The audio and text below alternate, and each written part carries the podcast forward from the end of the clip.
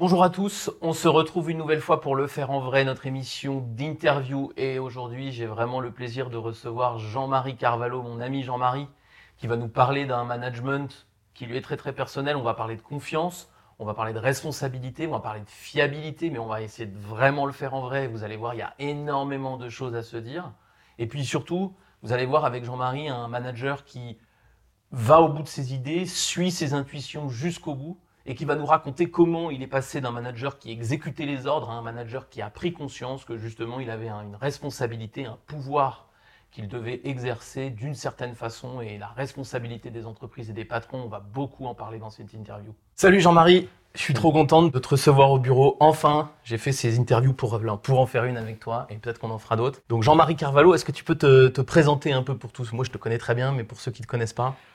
Eh ben, salut Patrick, merci pour, euh, pour l'invitation. Euh, ça fait un petit moment qu'on avait parlé de, de ce projet. Euh, je suis très content d'être là et d'avoir un peu de temps pour, pour échanger sur, sur le leadership. Donc Jean-Marie Carvalho, je suis vice-président Actuation de l'entité Actuation. donc Actuation est un, est un segment, une business unit comme on, comme on dit, du groupe aéronautique Collins Aerospace. Donc, voilà. Donc Collins Aerospace, c'est énorme, hein. c'est pas très connu en France, mais c'est une boîte euh, gigantesque, comparable à Airbus, je crois, en taille à peu près. Hein. Ouais, à peu près, ouais. C'est en gros le plus gros équipementier aéronautique euh, au monde. C'est un concurrent de Safran, pour faire simple. C'est ça, c'est ça. Pour parler d'une entreprise qu'on connaît un peu mieux en France. Voilà, donc un groupe qui est effectivement pas très connu euh, en, Europe. On parle d'un groupe qui fait... donc Collins Aerospace, c'est à peu près, je crois que c'est 67 000 personnes dans le, dans, dans le monde. donc on est sur, sur un gros groupe industriel, un gros groupe aéronautique. Quoi. Et Actuation, donc vous fabriquez, juste pour qu'on comprenne, des actionneurs de vol, hélico, avion ça veut dire c'est ce qui permet de diriger les... C'est ça, on fait des actionneurs de vol. Donc l'actionneur de vol, pour essayer de, vulgariser le truc, c'est, euh, comme tu l'as dit, c'est tous les organes qui permettent de piloter euh, les surfaces des hélicoptères ou des, euh, ou des avions. Donc en gros, un avion, pour qu'il puisse tourner à droite ou à gauche, monter et descendre, il a besoin des actionneurs de vol. Et de la même chose pour un hélicoptère. ça, c'est vous qui faites ça. Donc toi, tu t'occupes de cette, euh, de, on a dit BU, donc c'est cette, cette entité-là. Donc c'est présent en France, en Italie, en Angleterre, c'est ça? France, Italie, Angleterre et un peu euh, à Chicago. J'ai le plaisir et l'honneur et le, privilège d'être responsable en fait de 3000 employés répartis sur 9 sites. Donc comme tu l'as dit, il y en a deux en Angleterre, deux en France, trois en Italie et deux petits euh, en Angleterre, donc euh, aux États-Unis, pardon. un à Chicago et un à Oakville, plus, euh, plus du, côté, du côté du Canada. Voilà. Et ça, c'est un poste que tu as depuis pas longtemps. Donc j'y reviendrai à la fin parce que du coup, c'est pas c'est pas encore un poste que tu connais très bien. Et puis en plus, on, a compris qu'il était qu'il était grand. Donc ça, ça prend pas en quelques semaines. Hein. Ça fait quelques semaines que tu as ce poste-là. Ouais, bah, prise de poste au date anniversaire le 17 17 janvier. Et tu connais très bien le périmètre France puisque en fait, juste avant de faire ça, tu étais le patron de la France. Donc des deux sites français, il y en a un en Normandie à Vernon. Et l'autre à Saint-Ouen-l'Aumône, donc en, en, région parisienne. C'est ça, c'est une organisation dans laquelle j'évolue depuis maintenant 13 ans. Ouais. Euh, je suis rentré dans ce business en tant qu'acheteur. Tu vois, je, j'étais des pièces, je faisais en sorte que les lignes de fabrication aient monté. Si on m'avait dit que 13 ans après, j'en deviendrais le vice-président, je pense que j'y, euh, enfin, ça m'aurait fait bien marrer. mais, euh, mais, mais, franchement, j'aurais pas forcément cru. Et après, donc voilà, j'ai évolué dans l'organisation. J'ai fait beaucoup, beaucoup d'opérations. C'est un domaine que j'aime beaucoup. Les opérations, c'est les usines, quoi. Voilà, c'est ça, le management des usines. J'aime beaucoup le, les gens, le rapport aux gens. Et bon, je pense qu'on aura l'occasion. Ouais, ça, on va beaucoup en parler et on va beaucoup plus parler de ça que d'actionneur de vol. Parce que tu m'as toujours dit que tu euh, avais fait des études d'ingénieur, mais que tu étais nul comme ingénieur. C'est ça. Et moi, j'ai pas fait d'études d'ingénieur, donc je crois que je suis encore plus nul que toi euh, sur les actionneurs de vol. Pas sûr. Ah, alors c'est vraiment inquiétant, n'y touche pas. Non, et donc du coup, le truc, c'est que euh, évidemment, on n'est pas, on n'est pas là pour parler de ça, on est nuls tous les deux, donc. En revanche, je voulais vraiment qu'on parle de management parce qu'on s'est rencontrés il y a quelques années, nous tous les deux. Je bossais dans, dans ton, dans ta, dans ta boîte, mais je venais pas. C'est pas toi qui m'as fait venir la première fois. Mm. Mais par contre, on s'est croisés une fois ou deux, et puis tu as tu as lu un article que j'avais écrit qui s'appelle Le Manager Punk. J'ai une théorie euh, qui me plaisait, qui était que ben, un manager, c'était pas quelqu'un qui devait simplement appliquer euh, des, consignes, mais c'était quelqu'un qui devait avoir euh, une adhésion à ses propres valeurs très forte mmh. et qu'il fallait être un peu punk dans le monde dans lequel on est parce que parce qu'on pouvait pas se permettre de continuer à faire les bénis oui oui. Tu m'appelles sur ce après avoir lu cet article et tu me dis moi je, je veux devenir un manager punk. Alors moi j'ai d'abord envie que tu me racontes ça. Qu'est-ce qui se passe dans ta carrière qu'à un moment donné, tu te dises, il euh, faut que je change de, direction Moi, si j'essaie un peu de me rappeler à quel moment on a, on a commencé à, échanger tous les deux et à, quel moment, euh, moi, j'ai pris conscience qu'il fallait que je fasse un, un changement dans mon, dans mon approche, il y a eu effectivement plusieurs, plusieurs éléments qui ont été un peu, un peu déclencheurs. Donc il y a eu cet article, comme tu, comme tu, le, comme tu le dis. Oui, mais quelqu'un déclencheur en fait. Oui, c'est ça, c'est un déclencheur, mais, mais je pense que c'est important de rappeler à un moment donné. Alors peut-être pour remettre les trucs en perspective, moi je suis donc, j'arrive chez dans ce groupe là, dans ce, dans ce groupe en, en, 2009, je suis acheteur. On, est dans un groupe qui fait euh, qui fait confiance aux gens. C'est-à-dire que c'est un, truc qui, qui, peut être un peu vertigineux à un moment donné. C'est-à-dire que dans certaines organisations, sur des trucs très corporatistes, c'est-à-dire que mm. si tu sors pas de telle école, tu n'accéderas jamais à tel poste, c'est pas c'est pas le cas chez, chez nous. Mm. Moi, comme je t'ai dit, j'ai fait, fait, une école d'ingénieur, bonne école, une école d'ingénieur, mais peut-être pas une école d'ingénieur qui m'aurait permis d'accéder au poste que j'ai aujourd'hui mm. dans un groupe similaire. Donc on est dans une organisation qui fait confiance, c'est-à-dire que l'engagement, c'est quelque chose qu'ils reconnaissent. C'est-à-dire que les gars, ils viennent te voir en te disant, bah, écoute, demain, est-ce que tu vas être le patron du site? Moi, quand on m'a fait ça, j'étais euh, responsable d'une ligne de fabrication, j'encadrais 70 bonhommes, et on m'a dit, euh, bah, tu vas passer directeur du site. Et ça s'est passé du jour au lendemain, comme ça. Hmm. C'est un truc qui est un peu vertigineux. Donc ça va très vite. Hmm. Donc c'est une chance d'être dans un groupe qui reconnaît ça. Par contre, tu n'as pas le temps de, t'acclimater. Euh, et, en fait, quand tu as, moi à l'époque j'avais 35 piges, quand on te fait prendre conscience de ça, tu es hyper galvanisé, tu as une espèce de décharge d'adrénaline, tu es super content. Je suis une superstar. Quoi. Ah, j'y vais, c'est bon, ça va être cool, etc. Et en fait, euh, bah, euh, tu n'as pas, pas les outils, tu n'as pas les réflexes, tu n'as pas l'expérience, tu n'as pas la sagesse qui te permettent d'accéder à ce genre de poste. Et donc, euh, en fait, très très vite, tu, tu fais ce qu'on t'apprend à faire, c'est-à-dire à, l'école, c'est-à-dire le côté évaluation, examen, résultat, et puis mmh. passage, passage au semestre suivant.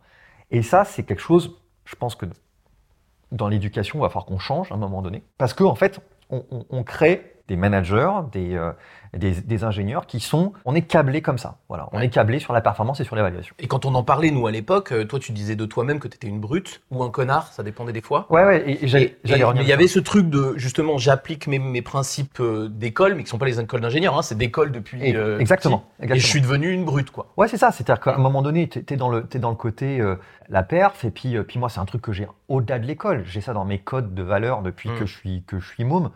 Euh, enfin, moi je ne vais pas refaire mon histoire. Moi je suis fils d'émigrés portugais. Mes parents sont arrivés en, France en, en, 78. Ils n'avaient pas un rond dans les poches. Ils ont envie que leur môme y réussisse. Quoi. D'ailleurs, ils ont fait que ça. Quoi. Donc moi quand je rentrais de l'école, c'était euh, Jean-Marie, t'as eu combien quoi?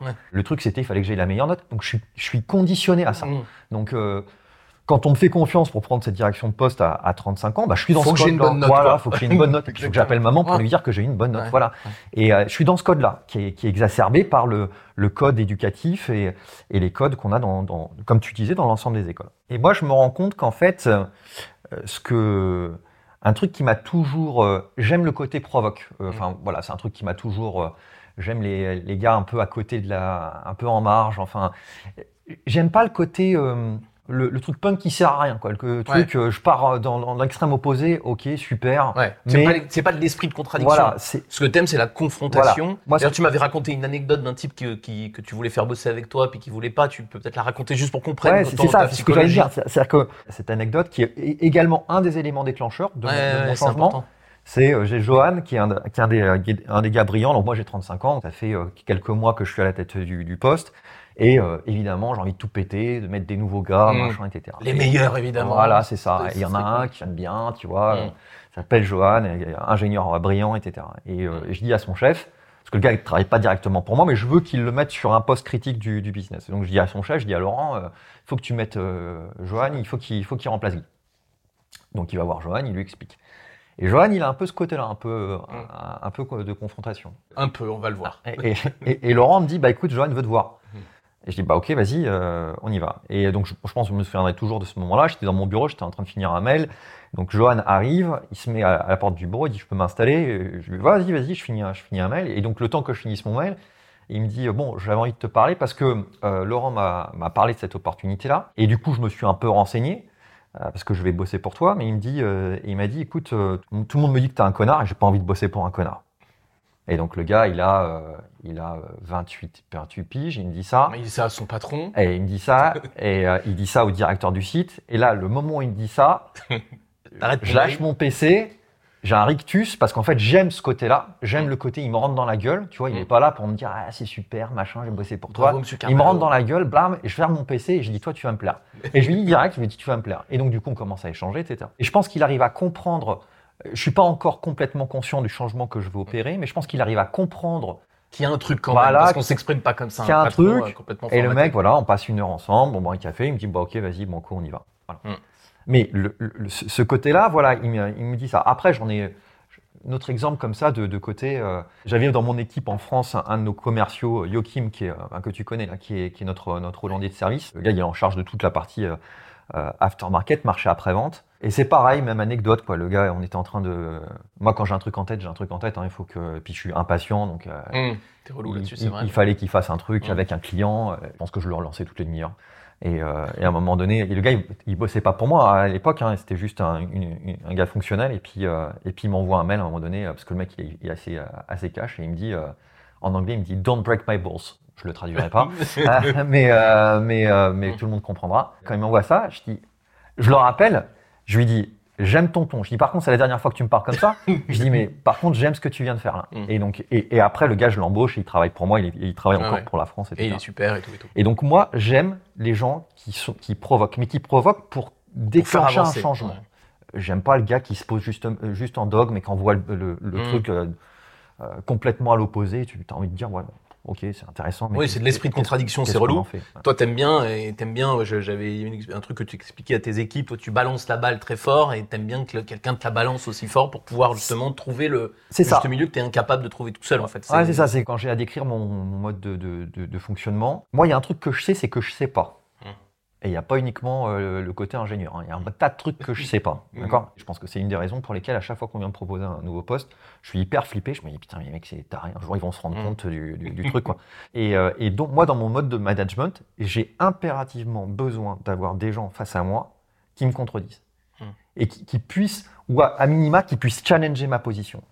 Parce que la manière dont je fonctionne, comme tu disais, c'est que je suis, en fait, je suis, je suis, pas dans la mesure. Donc, je, généralement, quand j'estime que quelque chose va pas assez vite, dans, mon cerveau va prendre une décision, je vais dire il faut que je fasse ça, et je vais envoyer le, balancier à l'opposé, enfin vraiment très très fort, très très fort. Et j'ai besoin d'avoir des gars qui me disent eh, calme-toi, calme-toi, euh, on va pas faire ça, on va faire ça. Mm. J'ai besoin que, que Don't break my balls. Voilà, que la position elle, soit elle soit recadrée. J'ai eu affaire quand j'ai été à Saint-Ouen-l'Aumône, le site que le premier site dont j'étais responsable, j'avais cette équipe-là. L'usine a un côté extrêmement vivant, avec un, caractère extrêmement fort. Et euh, Comme beaucoup d'usines, mais c'est vrai que celle-là, elle est. Elle a, un truc. Elle boue un peu, quoi. Des fois, les casse oui, d'ailleurs. Ah mais moi j'adore ça, j'adore ça. Quand parce qu'elle a cette espèce de truc, elle est toujours au bord de l'ambition.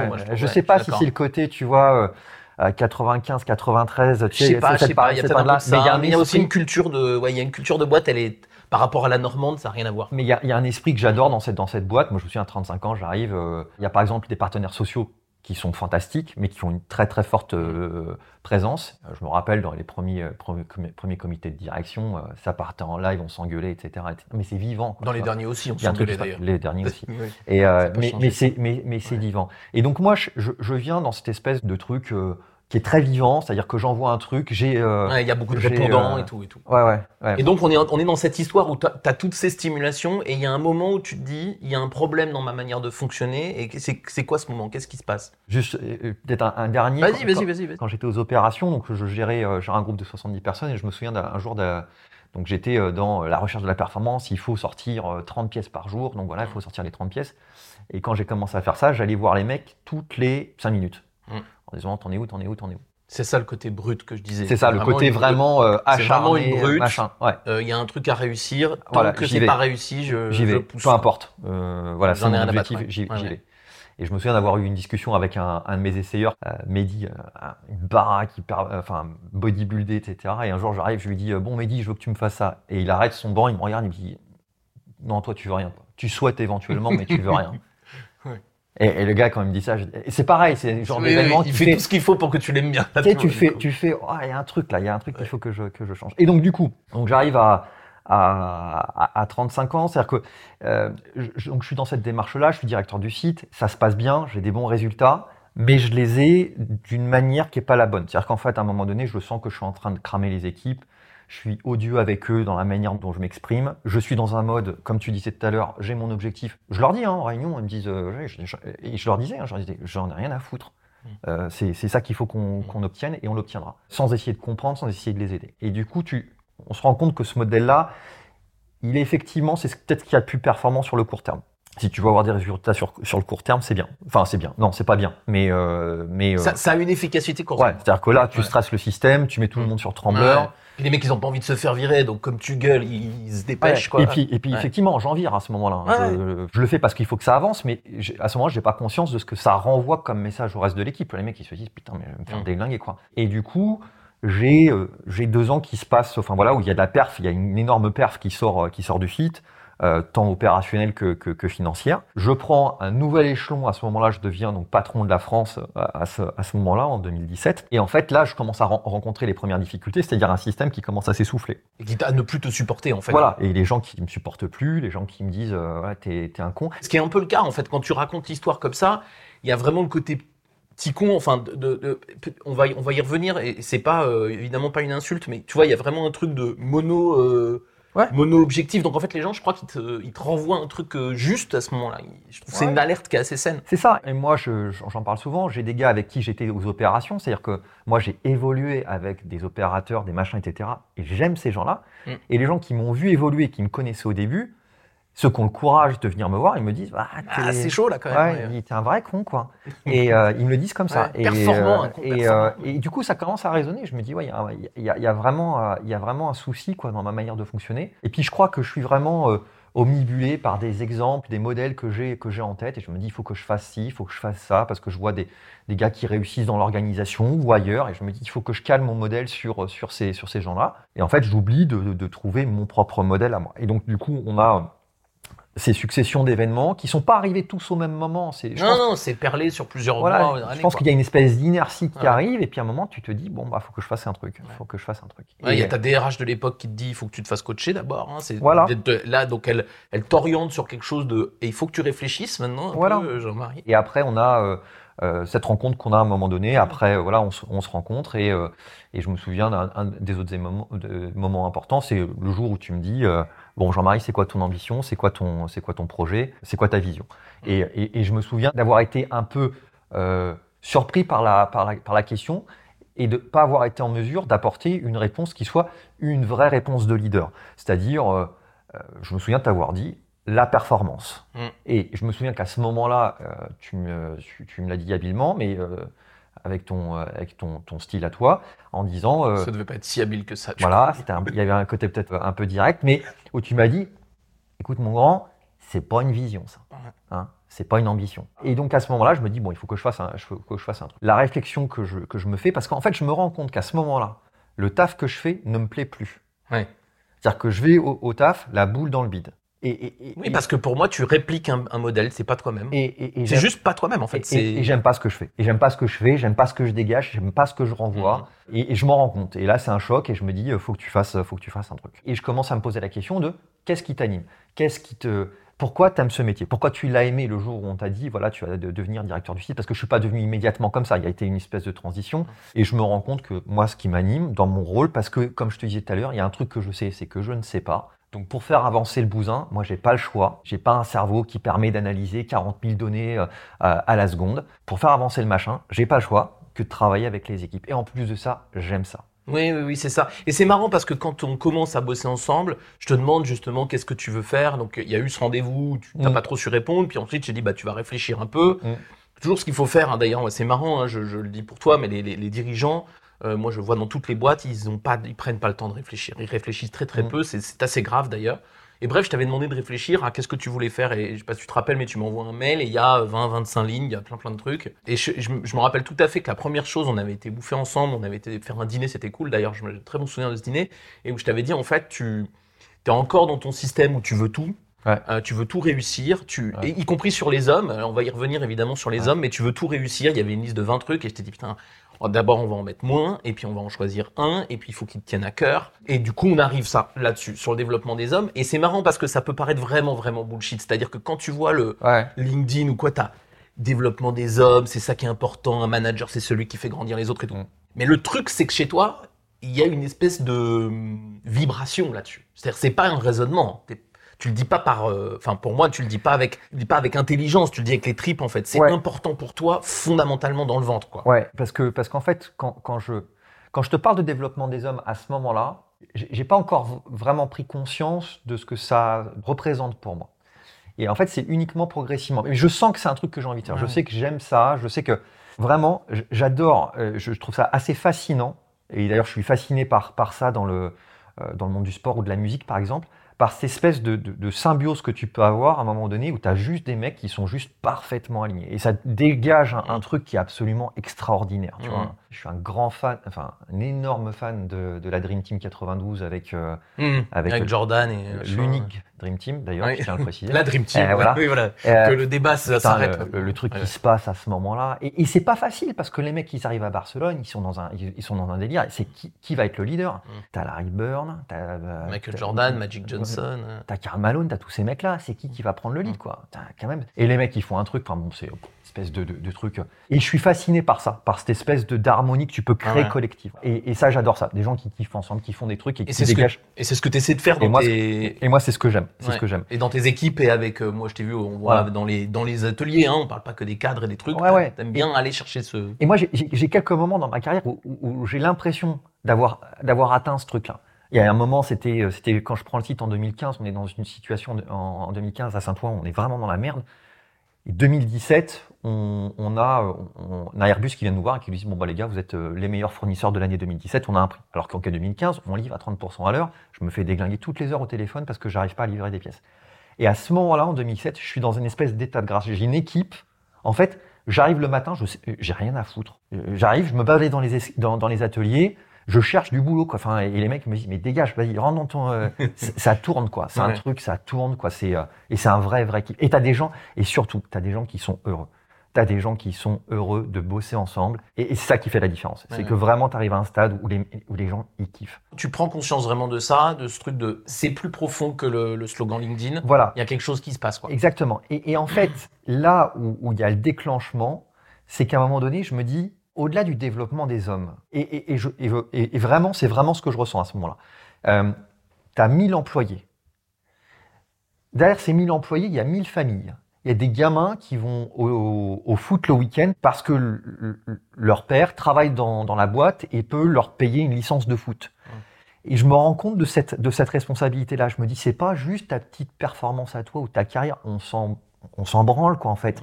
Tu es responsable de 1000 personnes mille familles, des gamins et qui vont, dont, dont l'éducation dépend aussi de la stabilité financière de leurs parents. Et tu as cette responsabilité. Financière et même euh, psychologique. Et de est-ce qu'ils sont massacrés au boulot ou est-ce qu'ils Exactement. Sont bien et, et, et, le fait que leur père rentre le soir et soit euh, bien, machin, mmh. et euh, puisse leur dire bah écoute euh, c'est cool de travailler dans l'aéronautique euh, tiens euh, viens faire un stage à machin. Tu vois j'ai cette responsabilité et en fait ce point de bascule moi la famille c'est un truc qui est hyper important pour moi de, la personne que je suis. Quand je prends conscience de ça je prends une putain de déflagration et je me dis ouais mais en fait c'est chaud quoi. C'est chaud ton taf quoi tu vois, c'est oui, c'est important. C'est plus important. Enfin, moi, je me rappelle très bien des discussions à ce moment-là. C'est qu'on se rend compte que c'est important et que toi, t'es es super chanceux parce que euh, bah quand même les choses te réussissent et que mm. en vrai ta carrière elle est ok. À ce moment-là, on sait que ça va bien se passer. Tu vois, il y a plus, mm. euh, il y a des hauts et des bas, mais on sait que ça va bien se passer. Mais je me rappelle très bien que la discussion à ce moment-là, c'est qu'on se dit, ouais, mais en fait que ça se passe bien pour moi, c'est une chose, mais en vrai, c'est important c'est pas juste ma progression, mon poste d'après, mon salaire qui est très bien et tout, il y a pas de sujet. Je me rends compte que c'est chaud. Et là, en fait, je passe. Alors, il y a toujours un côté euh, adrénaline, etc. Mais il y, a de la peur qui arrive. Mm. Mais pas dans le mauvais sens du terme. Ah il faut, enfin, il y a de la responsabilité, je dirais. Il faut avoir peur quand tu es un leader. Il faut, enfin, c'est important pour moi. Le, le, côté, bah ouais, si t'as pas peur, c'est que tu te tu te rends pas compte de ce que tu as, de, mm. ce que as à, à, gérer. Donc, il faut que ça soit une peur, une peur qui soit bah, bénéfique, motrice. Mm. Euh, et, pas, et pas paralysante. Ouais, parce qu'on en a pas rien à foutre des gens. En fait, c'est ça le truc, c'est que si t'en as rien à foutre des gens, effectivement, t'as pas peur. Tu te dis, est-ce que je fais mes résultats? Oui, non. Exactement. En fait, on, s'en cogne. Euh, il y a mille, comme tu dis, il y a mille familles derrière. Exactement. Et donc, dans cette prise de conscience, on rentre dans un mode où, euh, où en fait, les évolutions de carrière qui, qui sont successives, la bascule entre l'adrénaline et ce qui génère de, de la peur dans le, dans, dans le corps humain, ça, ça se balance, quoi. Tu mm. vois, j'étais vraiment dans un truc plus adrénaline et puis, ouais, mm. j'ai pas peur, c'est bon, ça va le faire. Un truc, wow, putain, c'est. Et, et, et, là, la, dernière prise de poste que j'ai pris en, en, en janvier, franchement, euh, je me dis, tiens, tu passes de 1000 personnes à 3000, 9 sites, etc. C'est chaud, quoi, tu vois. Mm. Et, puis c'est pas 3000 sur un seul site. Et c'est 3000 sur, dans le monde, etc. Et je pense que c'est vraiment ça qui déclenche mon point d'inflexion, il est là. Le, au moment où je prends conscience qu'en fait, bah ouais, c'est le leadership, c'est avant tout de la responsabilité. J'entendais encore ce matin à la radio, euh, oui, euh, tel leader a une responsabilité. Non, non, il n'a pas une responsabilité, il n'a que des responsabilités. Mmh. C'est pas, pas une histoire de pouvoir le leadership, c'est une histoire de responsabilité. Mais oui, tout à fait, exactement. Et c'est ça, moi, je trouve, qui est, vraiment passionnant. Alors, on, pourrait en parler des heures, c'est pour ça que j'ai dit d'ailleurs que ça va être long. Ah, que, ça va être long. Surtout, on va faire des, on va faire des, vidéos tous les mois parce que non, mais là, on est au tout, tout début de l'histoire. Et moi, je suis, je, suis fasciné. Enfin, moi, il faut comprendre un truc dans mon histoire à moi, hein, c'est que je fais ce métier depuis 15 ans et je, tu le sais maintenant, moi, je suis préoccupé d'une certaine idée du management. J'ai vraiment envie que les entreprises euh, fonctionnent autrement. Je suis les mille familles, c'est toi qui l'as formulé, mais je le, je, le, ressentais moi depuis euh, depuis mm. longtemps. Et en fait, je, cherche depuis le début de ma carrière un manager assez taré mm. pour pour essayer ça. Et si possible, dans un groupe où ça s'y prête pas trop. Parce qu'évidemment, mm. si tu es déjà dans un groupe où euh, tout, mm. est, tout est OK, tout est cool, et ça existe, hein, il y en a. Mm. Et en fait, quand je te rencontre, je me, je me doute pas que je viens de rencontrer le manager que je cherche depuis 12 ans, mais euh, quand je te rencontre, on a cette discussion, et je me dis, bon, en fait, on a là un mec qui a des caractéristiques, toutes les caractéristiques que j'aime pas chez les managers, et qui a le truc le plus important du monde, selon moi. Et, euh, et je pense que c'est pour ça qu'on s'entend bien, c'est que à ce moment-là, en fait, c'est pas le sujet, c'est pas moi qui t'aide à faire un truc. Hmm. Et à ce moment-là, en fait, euh, il me semble qu'on se trouve et que, et que le truc, c'est on a envie de faire un truc, on a envie de changer, on a envie de montrer qu'on peut manager autrement. Mais en, quelques mots, qu'est-ce que ça va changer? Enfin, en quelques mots ou en quelques exemples, qu'est-ce que ça va changer dans, dans Actuation France, donc dans, ton, dans ta dans ton périmètre, qu'est-ce que tu vas changer concrètement après, après toutes ces discussions et cette prise de conscience? Qu'est-ce que ça va bouger? Mon rapport à la relation sociale. Avant cette prise de conscience, je suis dans un rapport social qui est une, un, rapport cliché d'opposition, de conflit, dogmatique. Voilà. Je, et j'entretiens ça. Et d'autre côté, en face, ils entretiennent aussi, finalement. Hmm. Et on, on, est dans quelque chose qui est très, euh, euh, très dans, dans, dans, dans l'opposition, dans le dogme, voilà. Hmm. Les syndicats en opposition par rapport à la direction, etc j'ai souvenir que j'avais fait un, article que j'avais partagé avec, euh, avec, avec toi et, euh, et, les, potes d'Albus là, pour dire bah voilà, moi j'aimerais qu'on euh, réfléchisse sur un truc qui s'appelle la, la cogestion. Mm. Hein, donc j'avais lancé ce ah, truc-là. Et donc je, je, balançais. Mais pas à l'allemande, à la, à la Jean-Marie. Voilà. Alors je sais même pas ce que ça donne au niveau de l'allemande, mais je me dis il y, y, a un truc qu'il faut qu'on fasse là-dessus. Et donc donc je me lance là-dessus, je lance une réflexion. Et je me dis comment on pourrait faire un peu les trucs, différemment. Et du coup, j'arrive avec cette intention euh, vis-à-vis des partenaires qui est un peu différente, qui est de dire comment on pourrait co-construire. Voilà. Pas surtout, quels sont les sujets sur lesquels on pourrait s'inscrire. Et, euh, et, on a lancé deux, trois, de, enfin des, des, des, activités qui, qui, vont dans ce, dans, dans ce sens-là. Alors je vais prendre quelques, quelques exemples. Et au début c'est dur, hein, parce que tu arrives et dis ah ouais je veux qu'on construise. Les mecs ils disent ouais, qu'est-ce que tu, comment tu veux nous la mettre Je me rappelle des coups de fil le soir où tu me dis putain mais ils veulent pas. Moi je veux mais ils veulent pas. ils croient que je les pipote quoi. Ouais, comment ça se passe hyper dur. Je vais prendre un exemple. Il y a, il y a, il y a deux ans maintenant, j'ai dû faire un, un, un, plan social, un plan de restructuration dans, dans, dans mes, dans mes établissements. Euh, fort heureusement, on a réussi à faire un plan qui s'est transformé par uniquement des départs volontaires et donc avec aucune casse sociale et on a fait le nécessaire. Est-ce qu'on peut appeler ça de la, de la, cogestion? Je ne sais pas, mais en tout cas, on a travaillé suffisamment de manière intense avec les partenaires sociaux pour créer un plan qui soit suffisamment euh, attractif pour que finalement euh, on n'ait pas de casse sociale. Donc, mais c'est pas l'exemple que je voulais prendre. La conséquence d'un plan social, c'est qu'on a un devoir de revitalisation par rapport, je ne vais pas rentrer dans les termes techniques, mais en gros, euh, on a euh, le devoir vis-à-vis des territoires sur lesquels on a implanté et dans lesquels on a détruit de l'emploi, de recréer ces emplois indirectement. Et donc ça, ça, ça se passe à travers une taxe, la mmh. taxe de revitalisation. La loi te permet de pouvoir utiliser le budget que tu devais payer pour cette taxe à des fins sociales. C'est très très peu euh, utilisé. utilisé. Parce que quand tu viens de sortir d'un plan social, le seul truc que tu veux faire, c'est payer ta taxe et puis passer à autre chose parce que euh, tu veux pas te remettre, parce que c'est une négociation. Ces projets sociaux doivent faire l'objet d'un nouvel accord avec tes partenaires.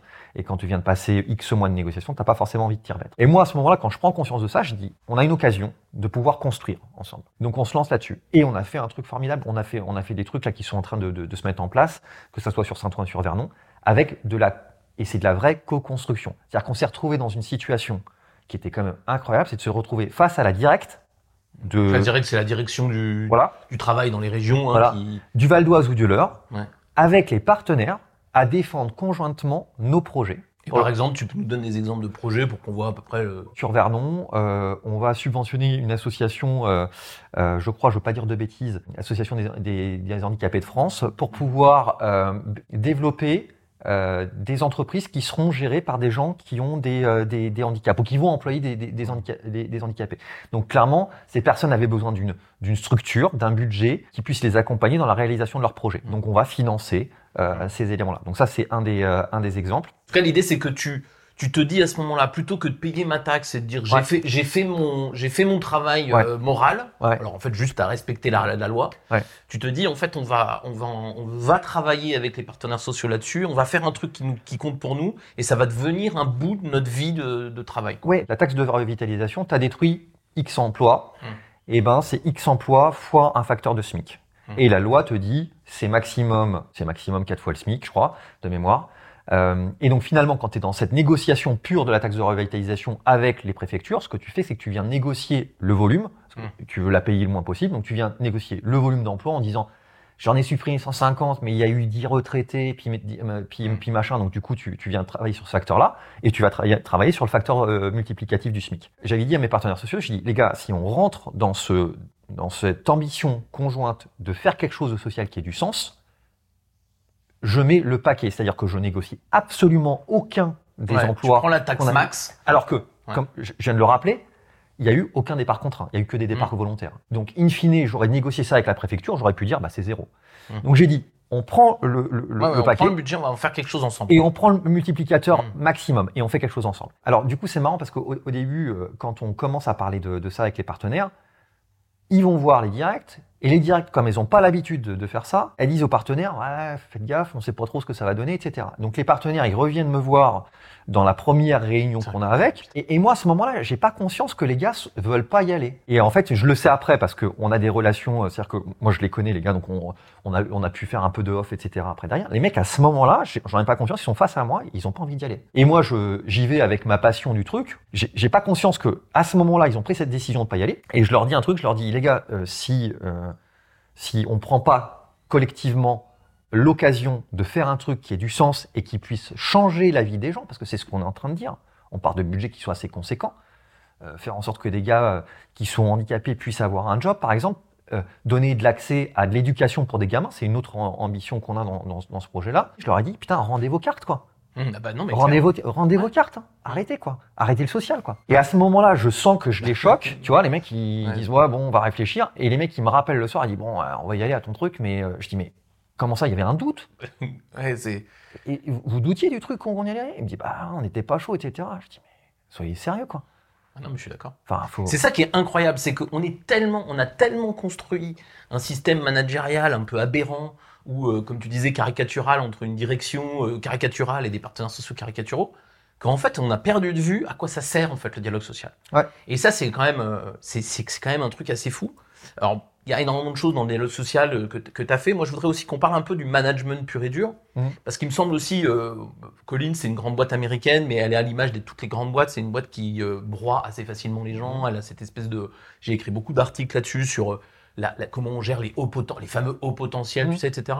Mmh. Et on a aussi eu en management beaucoup de questions là-dessus. Et je crois qu'on a. Il me semble que tu as beaucoup évolué aussi sur ce sujet-là, dans la façon dont tu regardes la performance individuelle. Moi, cette ambition, en fait, qui est cette ambition du, développement, euh, cette responsabilité euh, sociale, euh, quand je dis sociale, c'est au sens large du terme, c'est-à-dire pas sociale vis-à-vis des employés évidemment, mais sociale aussi vis-à-vis de l'écosystème dans lequel on, évolue. Ça, c'est quelque chose qui est aussi important et sur lequel on, pourra, on reviendra certainement. Mais euh, cette responsabilité sociale, c'est quelque chose que j'affiche. Mm.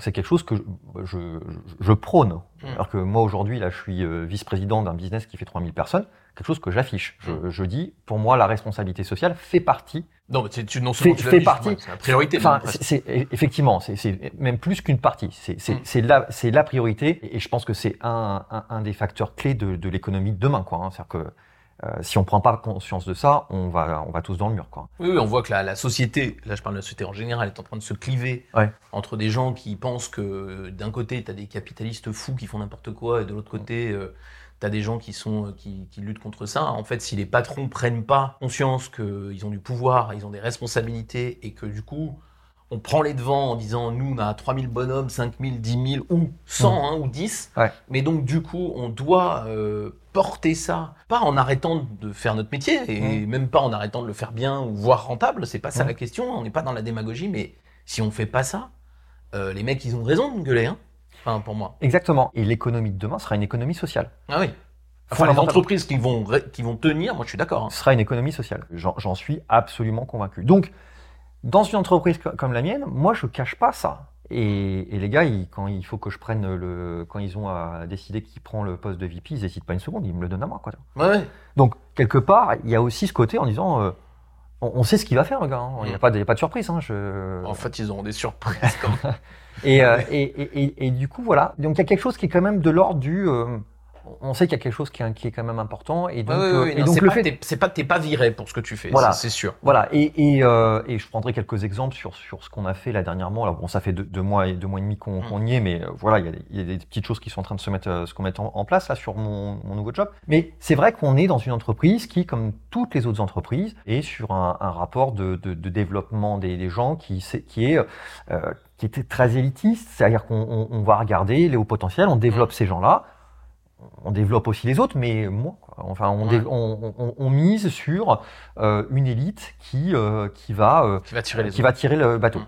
Et c'est bien, mais le truc, c'est que pour emmener un bateau de, de 3000 personnes, on peut pas uniquement compter sur 150. Non, d'autant plus qu'en faisant ça, un, on les crame, les 150. C'est-à-dire Ouais. que moi, j'ai vu quand même, c'est un des gros, gros problèmes. Et pour le coup, il est encore vrai chez toi. hein. Ça, c'est clair pour moi, on l'a pas résolu. Ça fait partie des grandes Mm. difficultés.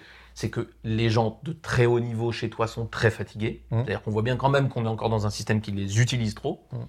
Et de l'autre côté, on a encore, et ça par contre, on a, je pense, beaucoup progressé. Je pense que tu as beaucoup progressé là-dessus, moins sur la première partie, mais beaucoup Mm. mieux sur la deuxième. Mais habituellement aussi, il y a des tas de gens à qui on ne demande pas leur avis, à qui on fait Ouais. plus confiance. Il y a des clichés, par exemple, moi je me rappelle de, de ouais, il est trop vieux, il est trop machin. hein. Moi je sais que par exemple, tu as une vraie politique de confiance avec des gens qui sont tout près de la retraite. Et je pense que tu as 100% raison de le faire. C'est des gens qui sont indispensables pour nous. Tu disais, moi je, je suis jeune et j'avais euh, j'avais 35 ans et je, je manquais de maturité. Ben ouais, mais en fait, il y a des mecs de 58 ans, 60 ans dans ta boutique et eux, ils peuvent t'apporter ça. Et je pense qu'ils t'ont appris énormément là-dessus. Ouais, c'est clair. Et puis on parle de diversité, c'est ça aussi la diversité. Bah, hein. bien sûr, bien sûr, cette, bien sûr. Cette, euh, cette, cette capacité à pouvoir aller euh, embarquer. Moi, c'est- vrai qu'à 35 ans, quand j'ai pris mon poste, j'attendais juste à avoir des mecs qui étaient à peu près comme moi. Mhm. Bon, euh, j'ai fait évoluer mon, mon équipe de direction vers des gens qui m'ont amené cette, cette sagesse et qui ont été, dans les moments les plus difficiles, les plus compliqués de ma carrière, mes, mes bouées de sauvetage. On a une expérience avec un Alain qui se reconnaîtra, ou qui est un, un monsieur de, de fin de carrière que tu as mis à la tête d'un atelier en catastrophe, qui était Mm. vraiment euh, au Mm. bord de la fermeture, et tu as résisté à la fermeture, tu as refusé que ça se ferme, et tu as mis ce mec en qui, à mon avis, personne ne croyait vraiment, Mm. Et qui, euh, pendant les 2-3 ans où il a piloté ce- cet atelier euh, très compliqué, très technique, a redonné de l'espoir à, à ses équipes en les manageant d'une façon différente, par- parce que tu lui, as- tu lui demandais de faire ça Mm. mais qui a su le faire et qui a mis son humanité au service de au service des familles qui étaient concernées par ce, par ce bise-là. Et je pense que c'est ça aussi, quand on parle de développement des hommes, on parle pas d'augmenter le budget de formation pour moi. On parle de comment est-ce que je regarde les gens avec de l'espoir pour eux et pas juste avec oh pop pop, il coche pas toutes les cases, lui, notamment 58 ans, attention. Ouais, ouais. Tu vois ouais. Et je trouve que ça, moi, c'est un truc, à, à mon avis, enfin, que, tu avais dans la tête, mais qui a changé dans ta manière de d'agir sur le terrain.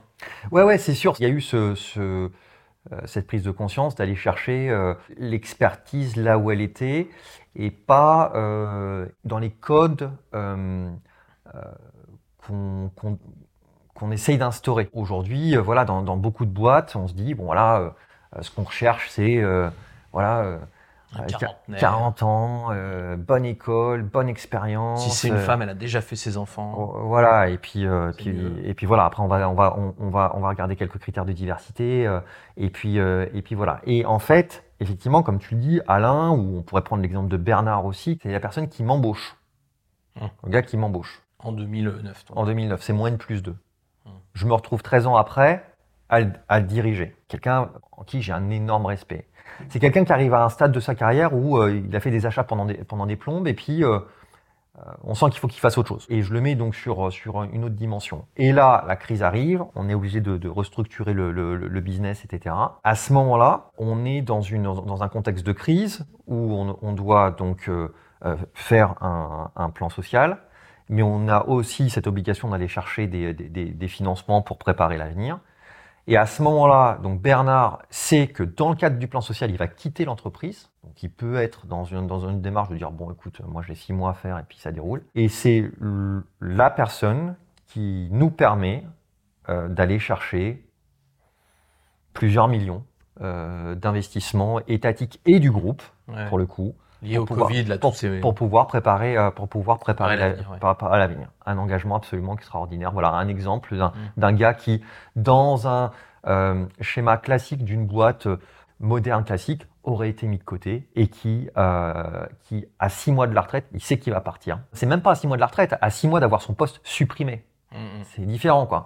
À, à six mois d'avoir son poste supprimé, bah voilà. Oui, mais parce que l'histoire qu'on raconte ensemble, c'est une histoire où il a son utilité, où il est respecté. Et moi, je trouve que c'est un truc qui est vraiment, vraiment important. Là, on est dans un cas très extrême, mais euh, les entreprises, elles ont du mal à voir à plus de deux ans. Mm. Pourtant, quand il y a quelqu'un de 55 ans, donc qui peut-être a encore 6, 7, 8 ans de carrière, on les considère comme vieux.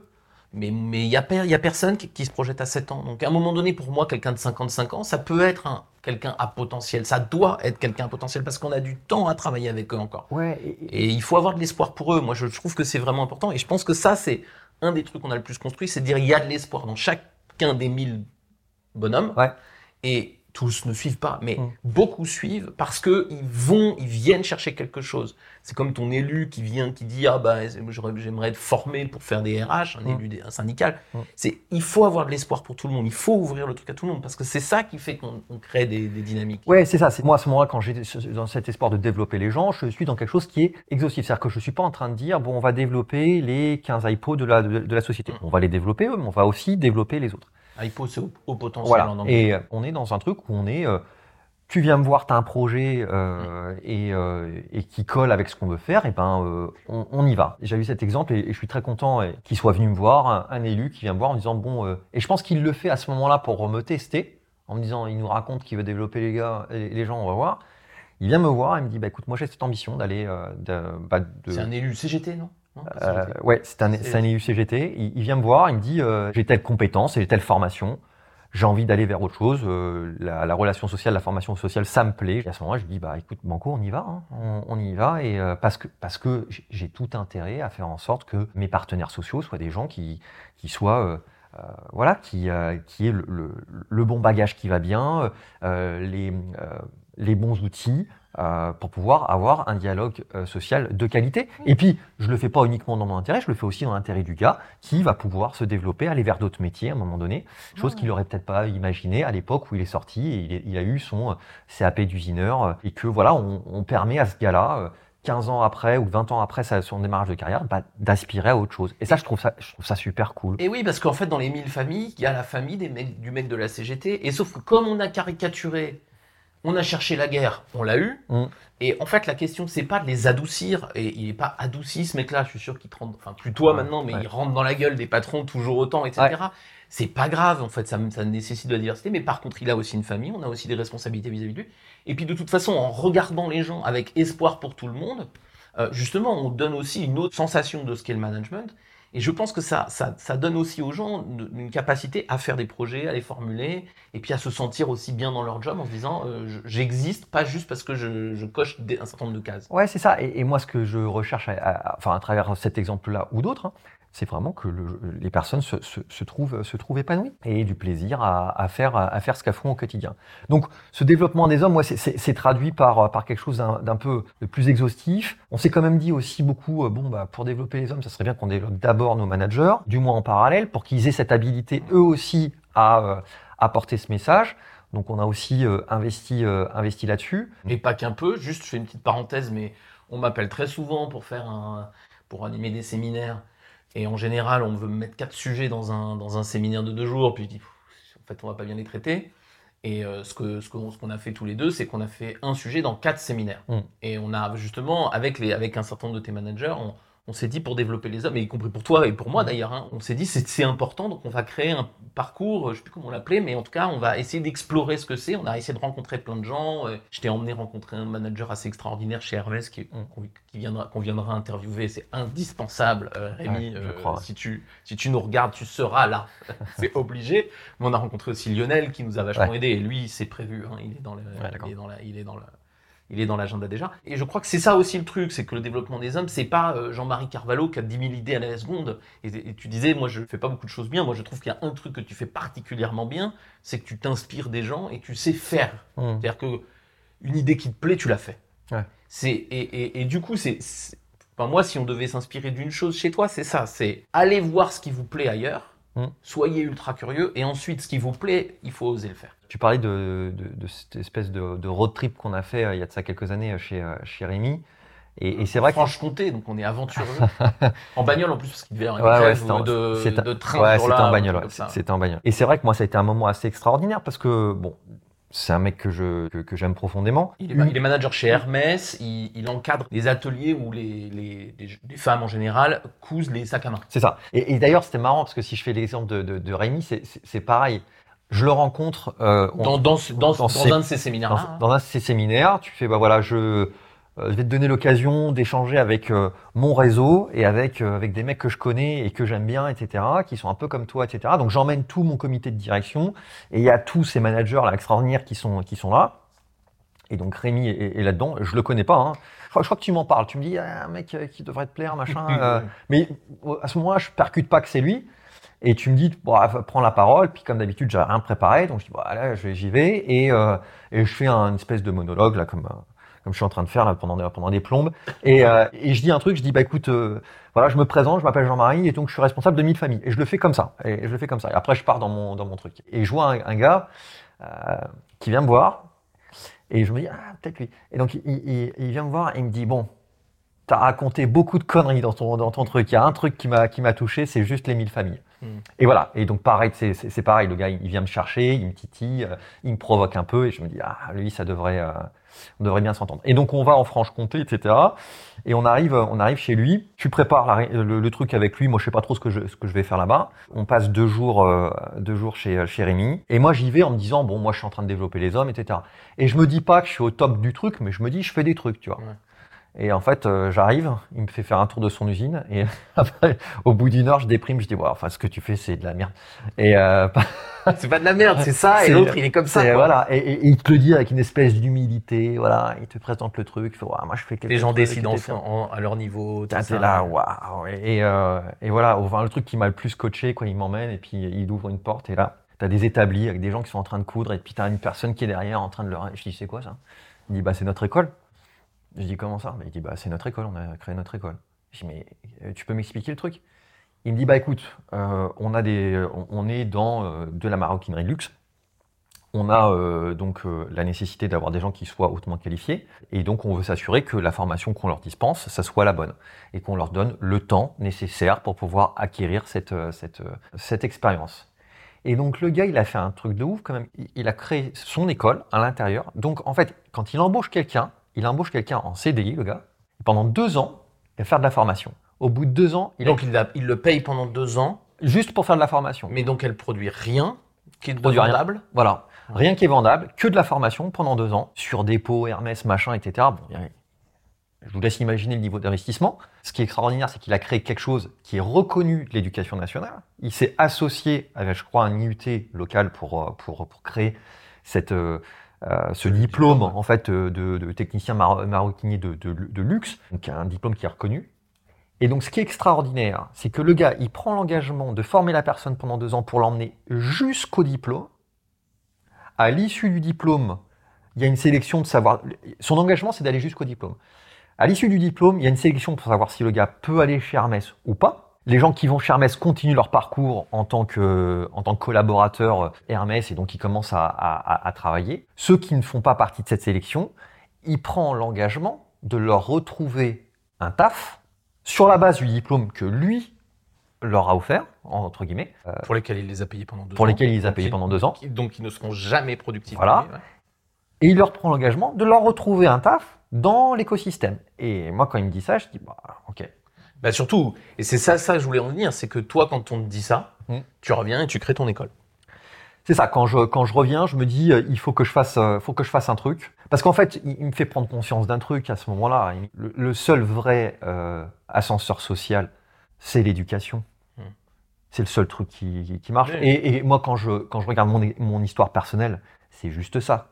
C'est juste ça qui m'a permis d'élever mon hmm. niveau social. C'est maman qui te demande tes notes. Exactement, c'est maman qui me demande mes notes. Je rentre de, de, de cette aventure et je me dis, tu as un devoir, tu dois faire ça. C'est ta mission. Tu as eu la chance de, pouvoir avoir ça.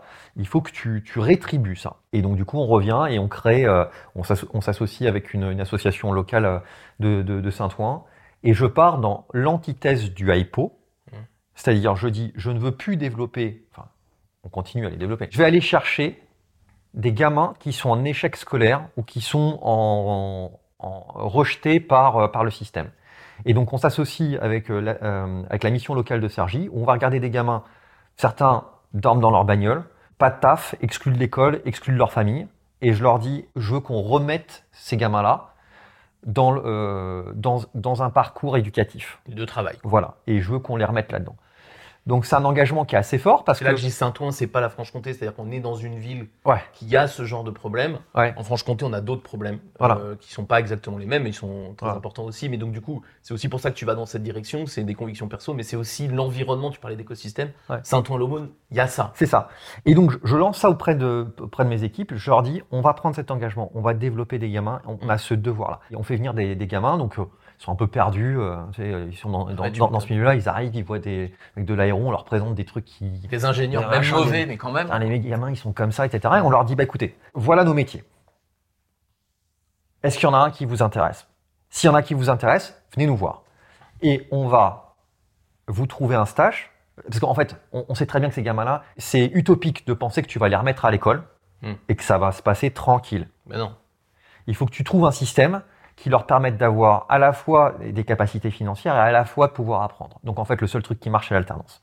Mmh. Donc on leur lance dans un truc, on dit, on va vous mettre en, place des, schémas d'alternance, on vous trouve un, stage, chez nous ou ailleurs, dans notre réseau, on se démerde, et on vous trouve une école. Donc on s'est retrouvé à appeler des écoles, à dire, vous allez prendre le gamin. Mmh. Ouais, mais il a machin, etc. Il n'a pas de dossier, etc. On, s'en fout. Vous voulez nous, associer avec nous Vous prenez le gamin. Mmh. Et donc on est parti là-dedans. et, en fait, le niveau d'échec, il est considérable. Hmm. Il est considérable parce que l'engagement qu'il faut que tu aies pour 10 gamins qui sont en échec, il est sans comme une mesure par rapport aux autres. Moi, j'ai dit à, mes managers, j'ai dit, hey, les gars, les, les, gamins vont pas se lever le matin. Hein. Et ton taf à toi de manager, ça va être de lui botter le cul pour faire en sorte qu'il vienne au taf. Hmm. Donc, viens pas m'expliquer, ah, il n'est pas venu, il faut faire une sanction disciplinaire. Non, c'est, ça va arriver. Hmm. Et on va pas le sanctionner, le gamin. On va faire en sorte qu'il vienne, qu'il vienne bosser. Et donc, on, on part là-dessus et on a un niveau d'échec qui est considérable. Hmm. On a des gamins qui arrivent, qui restent trois mois, ils sont en alternance, on les paye, et puis au bout de trois mois, il n'arrive pas. On l'appelle, on l'appelle, on l'appelle, numéro qui marche plus, etc. Et, et, voilà, sur les, sur les dix gamins, on en a deux qui, sont, euh, qui, sont, qui ont continué. Euh, franchement, tu passes une mauvaise journée. Euh, Enfin, moi, je passe une mauvaise journée, j'appelle Mohamed. Euh, il y a un mec qui me remet, il me 10 barres de pression. Quoi. Hein. tu sais, je suis là, je me suis fait déglinguer par mon, par mon chef, etc. J'appelle Mohamed, c'est bon. Je dis, ouais, c'est pas grave. c'est pas grave, on, redémarre. Et donc, on a, on a deux gamins qui sont, qui sont, qui sont encore là-dedans. Et putain, et les gars, et, et, et en fait, ce qui, ce qui est extraordinaire, c'est que ces mômes-là savent ce que c'est la merde. Mm. Donc, ils ont une espèce de, d'énergie quand tu arrives à correctement la canaliser et correctement leur donner une ambition, putain, les mecs, c'est des tueurs. C'est évidemment bien ce que tu fais. Et moi, je, évidemment, je soutiens ça à fond. Je trouve que c'est très bien. Et je pense que c'est à l'image de ce qu'il faut faire en interne de l'entreprise. C'est-à-dire que pour moi, tu fais que ça et tu te traites tes autres salariés comme de la merde, c'est pas la peine. Exactement. Hein, la, base, c'est que pour moi, il doit y avoir une continuité entre j'ai une façon de manager mm. les, les 1000 et j'ai une façon de me comporter dans la société. Les deux doivent être en continuité. Si les deux sont en continuité, alors c'est vraiment puissant. Et c'est pas que du social. Mmh. C'est aussi une façon de dire aux gens, et c'est ce que je disais tout à l'heure, on a, en fait, on a de l'espoir pour tout le monde. Après, tu dis, la vraie vie, c'est qu'il y en a huit qui n'y arrivent pas. Mmh. Je suis triste pour eux, mais en vrai, c'est et, et, et, dans le management aussi, il y a plein de choses qui marchent pas. C'est terrible, mais c'est quand on est patron, les gens ne nous appartiennent pas. Donc on peut pas toujours réussir. C'est pas possible. Donc il faut accepter qu'on a un, taux d'échec. On n'arrive pas toujours. Enfin pour moi c'est important le management, c'est d'abord un truc d'humilité. Il y a plein de trucs qui marchent pas. Moi je fais du management toute la journée. Hmm.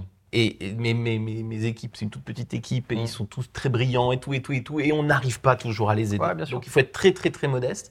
Mais ce qui est vraiment utile quand on va avoir de bout en bout, c'est-à-dire de la personne la plus talentueuse à la personne la plus en échec de base, si à chaque fois tu as le même espoir pour eux, Mm.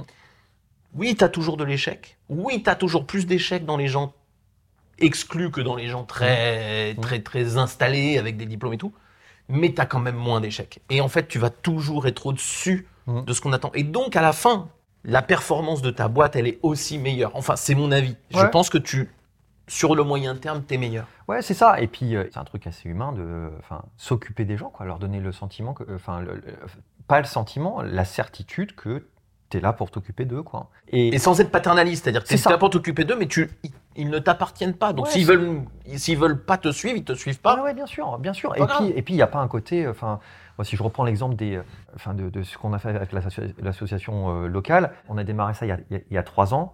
Euh, moi, je suis parrain d'un- des mômes, comme tu dis. À un moment donné, il y a, il y a aussi une, une volonté une personnelle, individuelle d'y aller, quoi. Tu Mm, vois, de, bien sûr, bien sûr. de- voilà, moi, je suis pour aider, mais il faut qu'il y, ait- qu'il y ait quelque chose qui, qui, qui soit partagé, quoi. T'es pas son maître. Exactement. Et ça, c'est vraiment important. Et- Exactement. Tu lui offres une, on, cherche à lui aider- à l'aider d'une façon ou d'une autre. Et c'est vrai pour moi dans Ouais. toute la continuité. On n'est jamais le maître des gens. Ouais, voilà. Et c'est d'autant plus vrai maintenant. Cette notion de ne pas être le, le- le maître ou euh, on peut employer d'autres mots, elle est absolument fondamentale dans le leadership moderne. Mmh. Les gens qui prennent pas euh, conscience de ça sont des gens qui vont se planter. Mais oui, non, mais c'est sûr. Moi, je dis souvent, on, on manage en public aussi. hein. Mm. C'est-à-dire que la façon dont tu traites, on a beaucoup parlé dans nos, dans nos échanges de la dignité des faibles. hein. Mm. Je vous renvoie à Camelot qui, qui nous apprend ça. euh, si tu traites mal Mm. Les faibles parce qu'ils t'arrangent pas, parce que quelqu'un qui est en difficulté Mm. et qui n'est pas performant, ça s'appelle un low performer, tu sais, dans les Mm. entreprises, ça t'arrange pas parce que ça te permet pas de faire tes résultats. Mm. Mais si tu traites ces gens-là comme de la merde, au-delà du, du problème humain que ça pose de responsabilité, parce que ces gens-là, ils ont quand même des, des enfants et des responsabilités, machin. Au-delà de ça, tu es aussi en train de dire à tous les autres, euh, je, ne, je ne suis gentil avec vous que parce que vous m'êtes utile. Hein. Oui, oui, bien sûr, bien sûr. Il faut, faut, à un moment donné, il faut casser ça aussi. Hein. Faut... Ouais. Oui, bien sûr. Et, euh, et, euh, et en fait, c'est- marrant parce que se- battre pour la dignité des faibles, euh, qui est cet épisode de, de, Camelot, qui est pour moi, enfin, la phrase la plus puissante du, du- du leadership. D'ailleurs, je me la suis tatouée sur, sur, ma, sur ma cuisse. On va pas le voir là, mais ouais. Je vais pas le- J'étais un peu je- impressionné. je vais Merde. pas le montrer.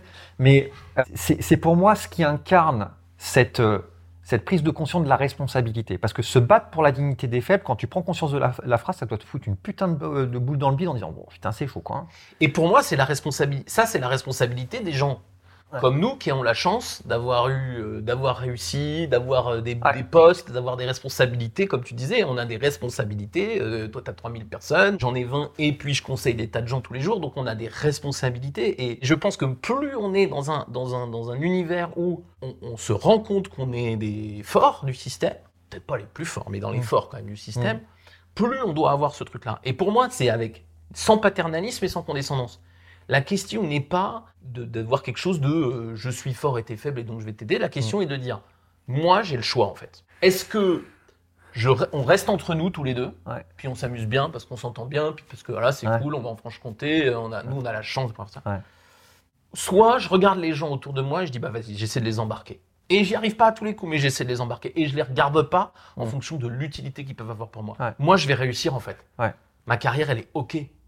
Il peut se passer des trucs, mais globalement, elle est OK. Notre carrière, elle est. OK. C'est ça aussi, moi, je crois, le truc, c'est quand on est patron, quand on a des responsabilités, eh ben, on doit regarder les gens à hauteur de, à hauteur d'homme toujours.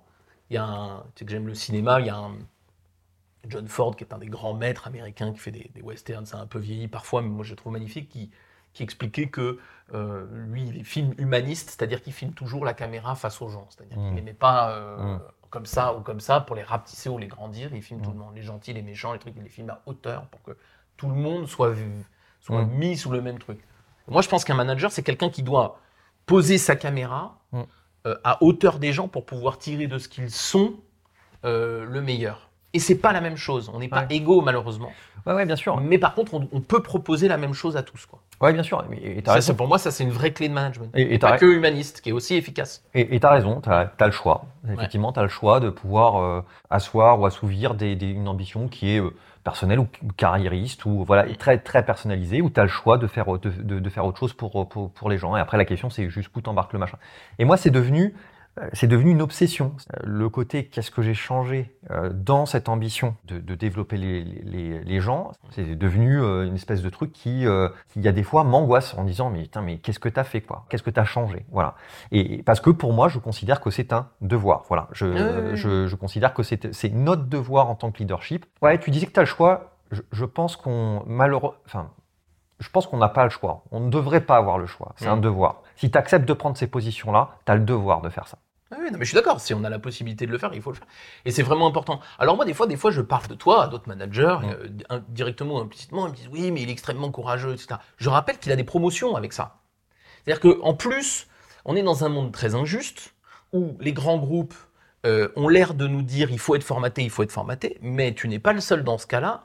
En fait, en n'étant pas formaté et en étant punk, c'est-à-dire en suivant ses intuitions, être punk, c'est pas faire chier le monde, hein, c'est mm. adhérer à ses propres convictions pour les mener très très loin. En fait, on amène de la valeur mm. aux gens, mais on amène aussi de la valeur aux entreprises. Et moi, les gens qui le font autour de moi, et évidemment le premier d'entre eux, mais il y en a d'autres, tu connais un peu Philippe qui est venu aussi euh, dans, ce fauteuil-là, etc. Eh ben, ils embarquent des gens et, ils ont des promotions. Donc en fait, c'est pas un si grand risque managérial parce que vous allez avoir tellement de retours des humains relationnellement, mais aussi dans la qualité du travail qu'ils vont faire, qu'à la fin, euh, vous prenez même pas le risque de vous faire virer vraiment. Ça peut arriver, mais c'est pas, c'est pas si fréquent. Ça. Ouais, carrément. Et, puis, et puis, comme je le disais, moi, je, il n'y a pas d'ambiguïté sur ce que je suis. Hmm. Il n'y a pas d'ambiguïté sur quelles sont mes, mes, mes, mes, ambitions, ma motivation, etc. Et j'ai un, un, groupe qui est un des plus grands groupes euh, industriels au monde. Bah, comme tu disais, qui, euh, il y a deux mois, m'ont donné la, la vice-présidence d'un de leurs plus gros segments. Il n'y a pas d'ambiguïté. Ils savent ce que je vais faire. Ils savent quelles sont mes convictions. Ouais, je pense qu'ils savent pas tout, en vrai. Et tant mieux.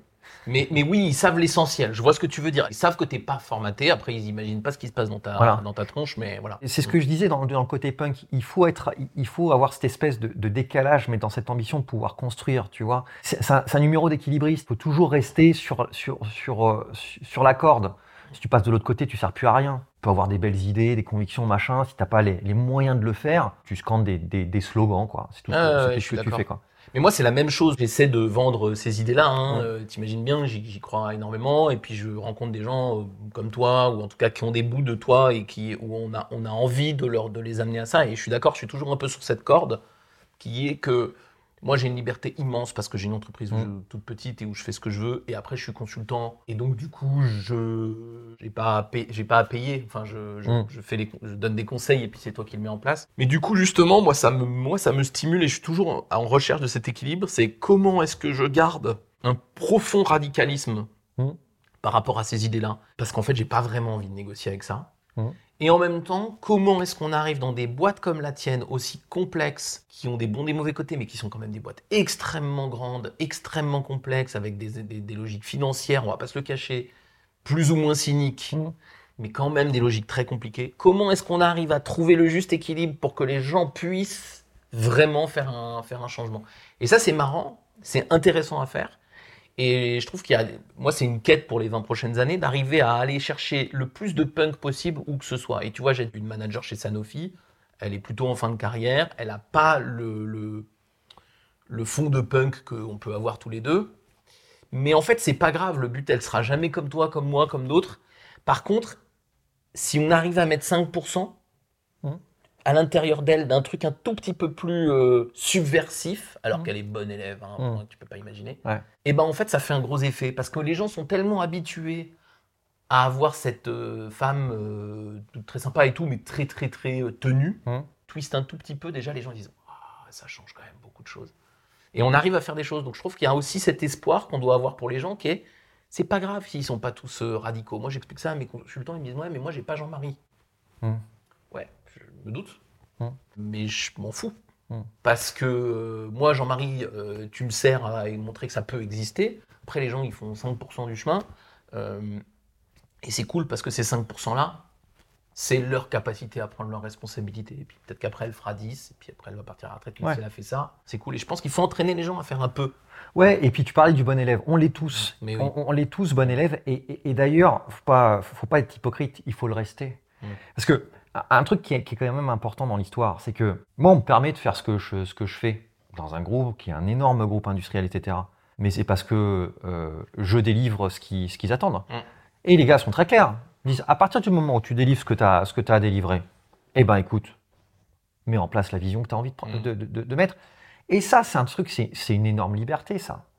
Et, c'est en ça qu'à un moment donné, je, parle, on en avait déjà parlé à un moment donné, une certaine part de, quelque part de loyauté, parce que finalement, subventionner des gamins pour qu'ils fassent leurs études, leur payer des, des, des, des, ordinateurs, leur permettre de faire des stages, si je suis pas dans un groupe comme Collins Aerospace, bah, c'est pas Carvalho qui paye. Ça marche pas. Non, mais c'est pas Carvalho qui paye. Ça marche pas. Donc, le contrat, il est clair. Tu as une conception euh, sociale de, ton métier, etc.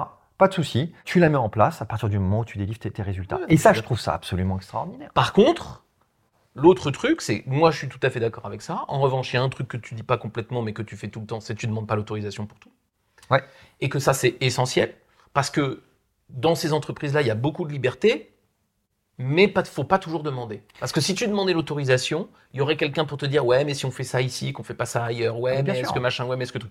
Donc en fait, pour moi, il y a, il faut, c'est là encore qu'on est dans l'équilibre entre je délivre et on va me laisser faire ce que je veux, mais on va aussi me laisser faire ce que je veux parce que je vais pas trop demander l'avis des gens, et que du coup après, je vais les mettre devant le fait accompli sur le thème. Bon bah j'ai fait ça, euh, voilà, j'ai fait ça. Alors après, si tu veux me virer pour ça, vire-moi pour ça. Mais, mais, mm. mais toi, il y a, y a, un peu, il y a aussi ce truc-là chez toi, hein, mm. euh, et puis pas que chez toi, mais je pense que c'est aussi important.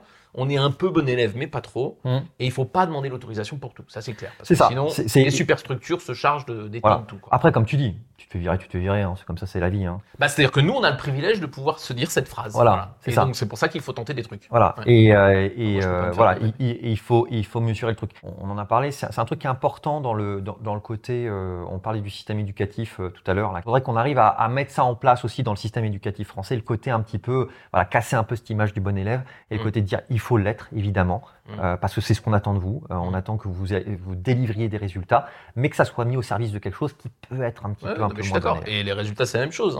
Hein. Savoir lire, c'est un atout dans la vie. Ne pas savoir lire, c'est un handicap dans la vie. Donc, euh, le résultat qui consiste à dire je sais lire, il est souhaitable et c'est pas là-dessus qu'il faut transiger. Par contre, sur les chemins qu'on va emprunter dans l'école pour conduire des gens, alors je dis lire pour mm. vraiment la compétence de base, mais après mm. pour des compétences un peu plus, euh, un peu plus complexes, c'est pareil. Connaître un bout d'histoire, mm. tu es quand même plus fort dans la vie si tu connais un bout d'histoire que si tu connais que dalle. Là où je suis d'accord avec toi, c'est que oui, on a, c'est normal qu'on ait des objectifs de résultats, c'est-à-dire tout ne se vaut pas. Savoir lire, c'est plus important. Hmm. que plein de choses. Parce que vraiment dans notre société, tu sais pas lire, tu es vraiment, es vraiment en difficulté. Ouais, c'est ça. Et, donc euh, voilà. Et donc il faut apprendre, il faut pas leur, faut pas laisser le choix. On est, ouais, il faut. Par contre, on peut trouver d'autres moyens. Hmm. Peut-être pas les notes. Peut-être pas le. Ouais, c'est clair. Et je trouve qu'il y a un côté qui est, euh, qui est, euh, qui est lié au. la, on a eu cette discussion avec, avec toi et Jérôme sur, sur la notion de liberté. Comment tu t'achètes ta liberté dans, dans, dans ton job et ta liberté justement de pouvoir implémenter ce que tu as envie d'implémenter. Et, moi, je, la manière dont, je perçois les choses, euh, c'est de dire, si on est euh, en phase avec les objectifs qu'on doit délivrer, mmh. la liberté, enfin en tout cas dans un groupe comme le mien, on me la donne. Mmh, mmh. Et moi, c'est le seul truc que je, que je recherche. Et d'ailleurs, quand j'ai fait ma tournée là, des, des sites, là, dans mon, mon, nouveau job, là, je, la semaine dernière, j'étais aux États-Unis, donc je suis allé voir chacun des, euh, chacune des usines pour parler aux employés. Et il y a un truc qui revient souvent dans notre culture, là, euh, chez Colline, c'est la, la, notion d'accountability. C'est-à-dire, il faut que tu sois accountable. C'est responsabilisé, en français, tu dirais C'est ça, c'est l'engagement, cette capacité à être fiable, à être. je, fais ce que, je, je, fais ce que je dis, voilà. voilà. Accountability, ça se traduirait comme ça en, français. Voilà, je fais ce que je dis. Toujours un truc qui m'a dérangé, c'est mais dans quel but? Dans quel but il faut être accountable. Et moi, c'est ce que j'expliquais. Je leur ai expliqué, c'est une valeur qui est extrêmement importante pour moi, qu'il était pour mon prédécesseur, mais moi, je vais vous expliquer pourquoi c'est important. La comptabilité, elle est importante parce qu'elle nous permet, nous tous, là, après, de faire, de soutenir et, d'aller vers l'ambition qu'on a créée. Parce qu'on est dans un groupe qui va nous permettre de le faire. Donc, si on est accountable et on arrive à tenir ce qu'on nous demande de faire, et ben après derrière cet engagement social, ce réinvestissement, etc. Moi j'ai mon chef qui a été qui est, extrêmement clair. un Américain, etc. Il est extrêmement clair. Il fait tu tiens tes objectifs, après tu fais ce que tu veux. C'est une liberté extraordinaire. Le contrat, il est clair. Tu as des objectifs, tu les tiens. Et après, derrière, bah, fais ce que tu as envie de faire. Et c'est ça que moi je, trouve effectivement ça c'est hyper intéressant. Et du coup après quand on va manager, bah évidemment il faut discuter les objectifs mmh. parce que si tu donnes aux gens des objectifs totalement débiles, mmh. et eh ben ils vont pas les tenir et ils vont s'en rendre compte au bout de deux semaines. Donc euh, mmh. donc en fait ton contrat, tu parles de contrat, ton contrat il est il est clair mais il est biaisé. Donc après quand on est parti de ça, et eh ben mon premier objectif c'est j'explique où on va. Le deuxième c'est je fais un contrat qui est possible.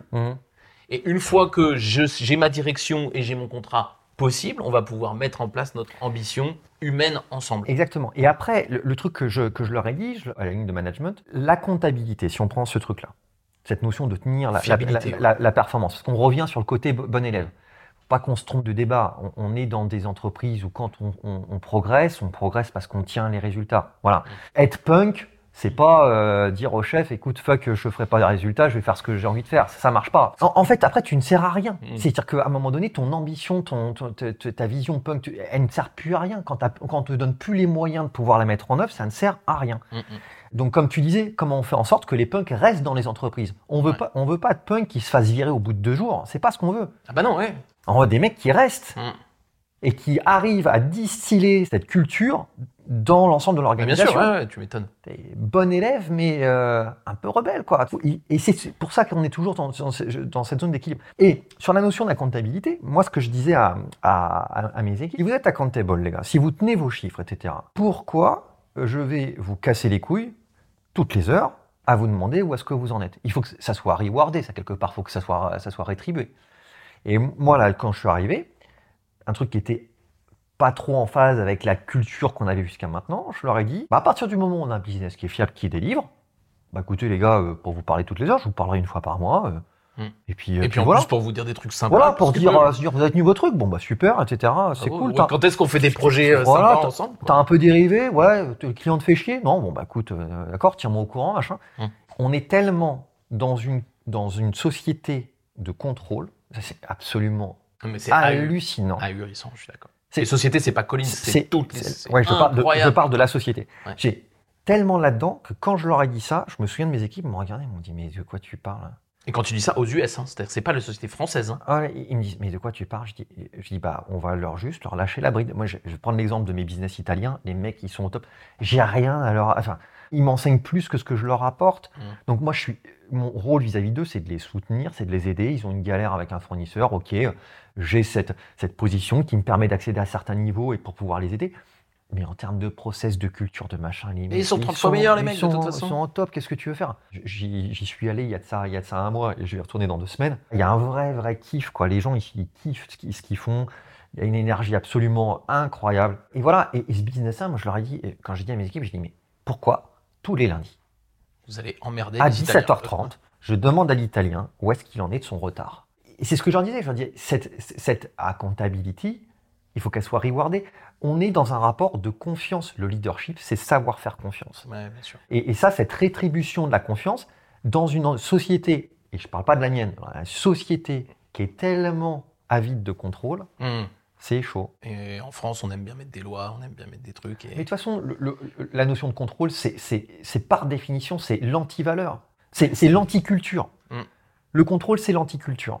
Oui, je suis d'accord. le, lien entre les humains, il, est, il doit être avec le minimum de contrôle possible. Surtout que, je dis souvent, il y a quelques opérations dans la vie qui nécessitent un double contrôle. Quand tu es dans une raffinerie de pétrole, si tu fermes mal une vanne, elle explose, elle tue 50 personnes.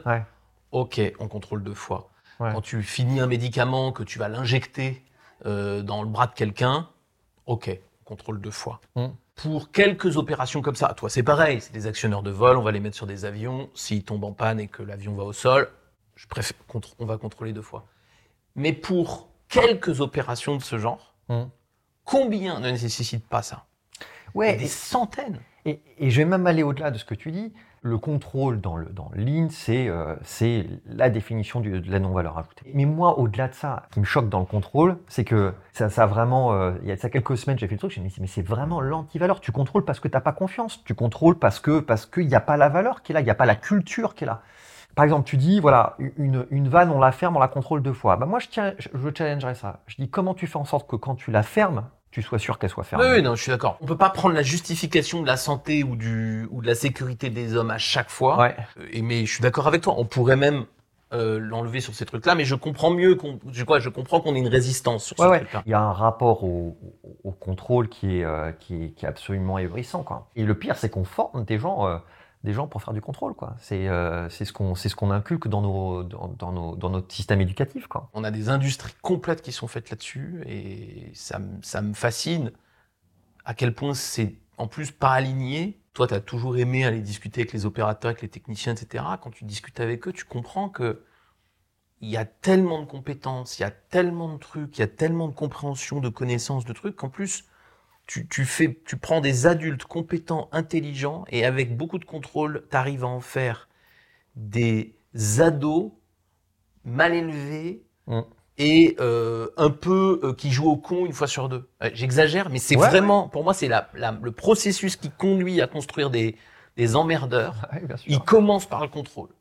Parce qu'il commence par dire, Ouais, tu fais ton métier depuis 25 ans, je vais quand même regarder, puis tu vas faire un reporting, puis tu vas faire un truc. Mm. Alors qu'en fait, tu devrais aller voir le mec, c'est ce que tu fais toi, mais tu devrais aller voir le mec, tu dis, vas-y, raconte. Mm.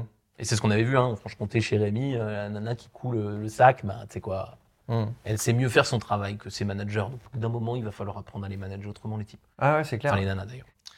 Euh, Jean-Marie, tu vois euh, pourquoi je voudrais qu'on fasse des, des petites, euh, des petites émissions de temps en temps? Parce qu'en fait, j'ai des tonnes de trucs que je voudrais encore débattre, mais, euh, mais, mais revenons-y pour avoir d'autres angles.